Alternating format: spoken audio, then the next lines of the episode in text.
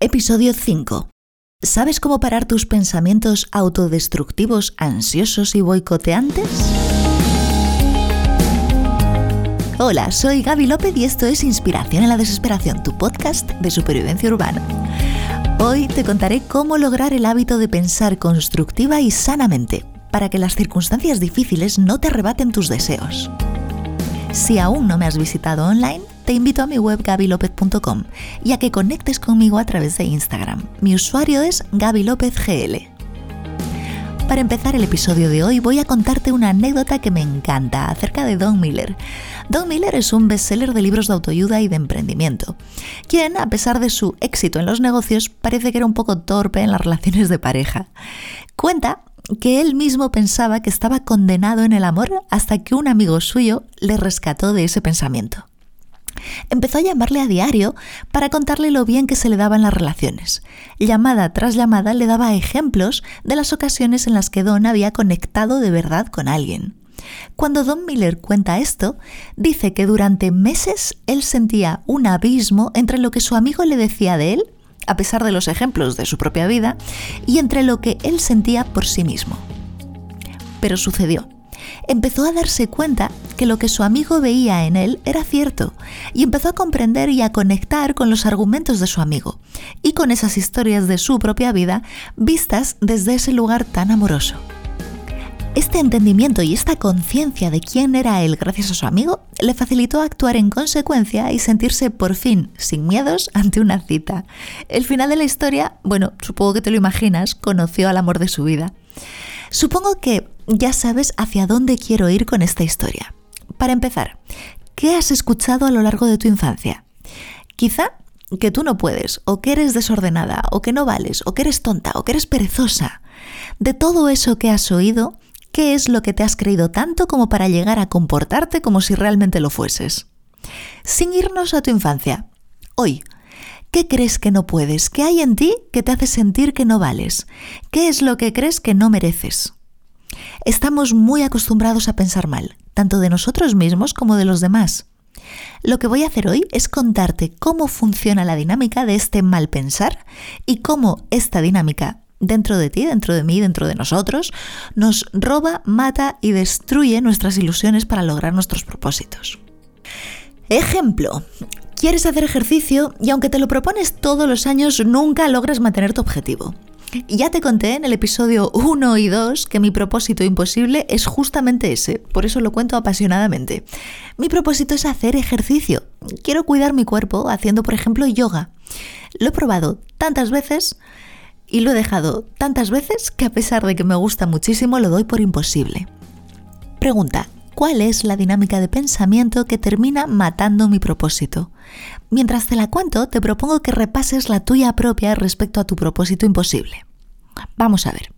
En cuanto me propongo hacer ejercicio y pongo mi objetivo en palabras, eh, como te decía antes, quiero cuidar mi cuerpo haciendo, por ejemplo, yoga, nada más decir esto, lo que sucede es que consciente o inconscientemente aparecen recuerdos del pasado.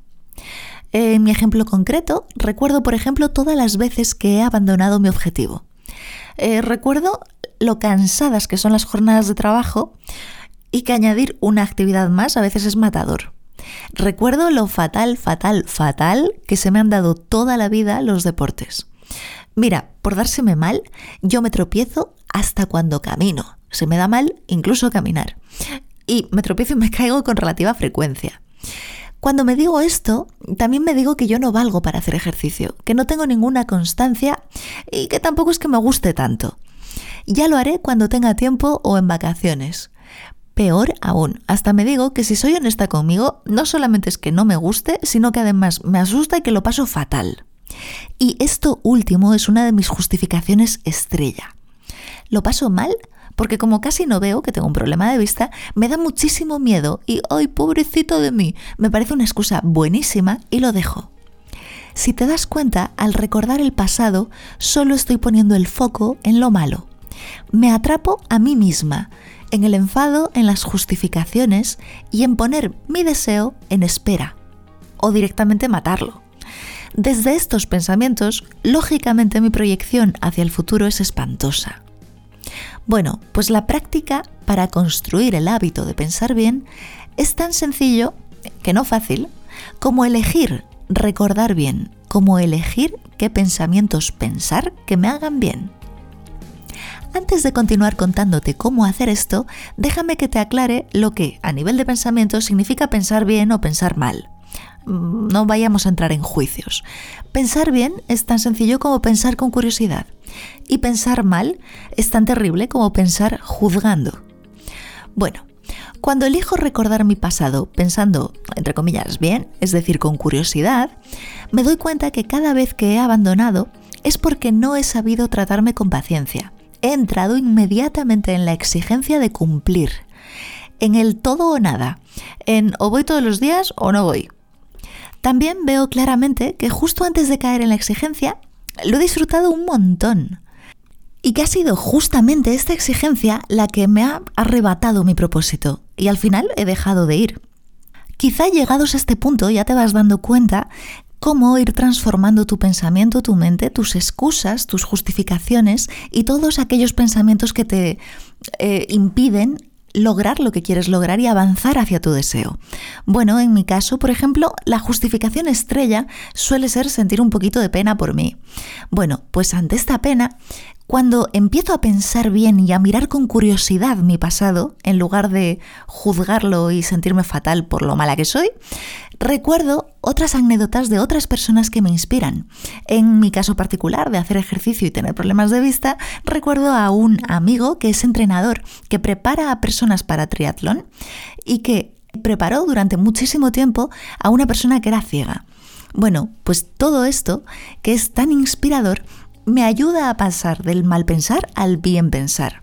Como ves, no es tan complicado y la perspectiva del futuro cambia radicalmente. Don Miller tuvo la suerte de tener un amigo que le llamaba todos los días para recordarle lo fantástico que eran las relaciones. Quizá tú y yo no tenemos a quien nos recuerde nuestras virtudes a diario, pero aunque no tengamos a una persona externa, sí nos tenemos a nosotros mismos para ayudarnos a bien pensar. Como has visto, no es complicado, aunque el hecho de que no sea complicado no quiere decir que sea fácil. Es simple, no fácil. Es tan simple como bloquear, parar, redirigir o transformar esos pensamientos destructivos hacia unos pensamientos sanos, y tan difícil como hacerlo justo en el momento en el que lo estás pasando mal. Para que tu pensamiento no te falle justo en los momentos malos, es muy importante practicar todos los días, en las situaciones pequeñas, en las que son un poco malas, no terribles. Si practicas todos los días, te acostumbrarás a pensar bien.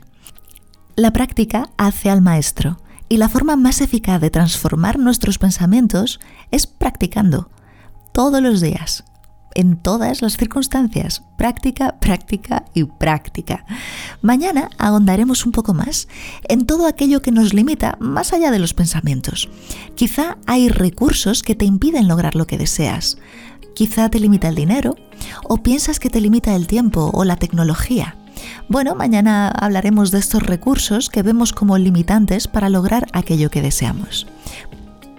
Muchísimas gracias por tu tiempo y por escuchar Inspiración en la Desesperación.